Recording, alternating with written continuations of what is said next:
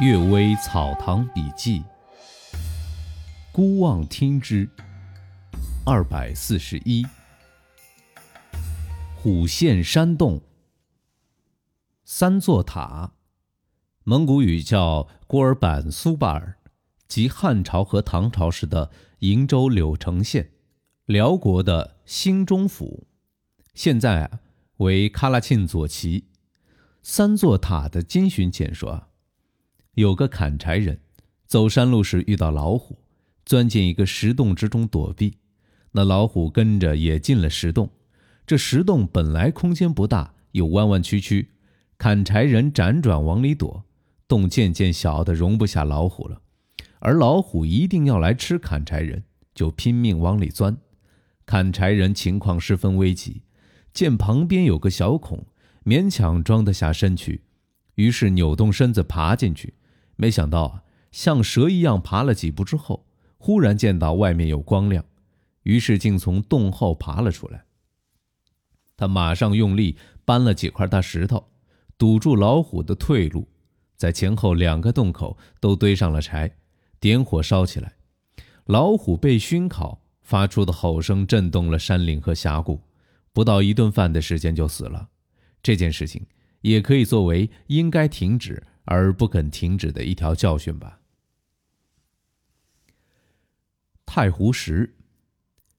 金巡检又说，他的巡检衙门当中有一块太湖石，高出屋檐，纹路色彩斑驳陆离，中间的瞳孔玲珑精致，望上去像要飞动一样，是辽金时留下来的旧物。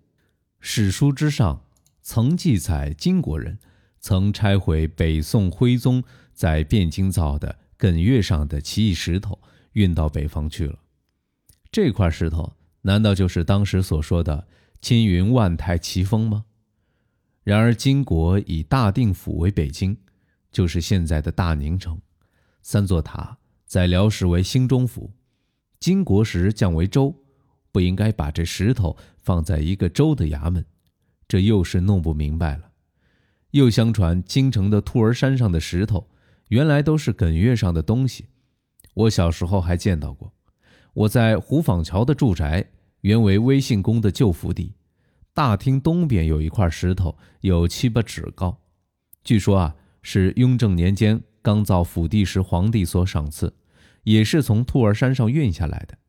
在南城所有的太湖石中，这块石头为第一。我又一个号叫“孤石老人”，就是因为他而取的。第二个故事：藤花与青铜。京城里的花木最古老的，首推几姑寺吕家的藤花，其次便是我家的青铜，都是已经几百年的东西了。青铜树干直径一尺五，高大茂盛，到了夏天。整个庭院都是闭塞，可惜被虫蛀了一个洞，雨水进进去，久而久之啊，中间空朽，直到根部，结果因此枯死。吕家的住宅后来卖给高兆皇太守，高兆皇又转卖给程振甲主事。藤花现在还保存着，它的架子一定要用可以做栋梁的大木料来搭建，才支撑得起。它的浓印。遮盖了厅房的整个院子，藤蔓缠住牵过去，又遮盖了西边偏书房的院子。花开之时啊，好像紫色的云团下垂在地上，香气袭人。木堂举人在世的时候，或者自己宴请客人，或者朋友借这个地方宴请客人，以酒作诗，简直没有空过一个晚上。至今已有四十多年了。我重到那里时曾游览过，已经不是原来的主人了。我不禁像魏晋时向秀怀念老朋友嵇康一样伤感不已。倪翠愁老先生曾为之提过一副对联，写道：“一庭芳草唯新绿，十亩藤花落古香。”书法精妙，笔势就像可及的马奔向泉水和发怒的狮子。越过山石的样子，现在也不知道这幅对联落到什么地方去了。第三个故事，胡爱书。陈巨山前辈移居一处住宅，在搬运家具时，先将十几箱书放在院子里，好像听到树后面有很小的声音说：“这种地方不见这种东西已经三十多年了，仔细去看，又没有一点声息。”有人说呀，这肯定是胡精。巨山先生掉头说呀，能说出这样的话，是胡精也不错呀。木偶成精。我已去世的祖父，康熙年间在崔庄开了一家典当铺，管事的是沈玉伯。曾经有个演木偶戏的，拿了两箱木偶来当，那些木偶都有一尺多高。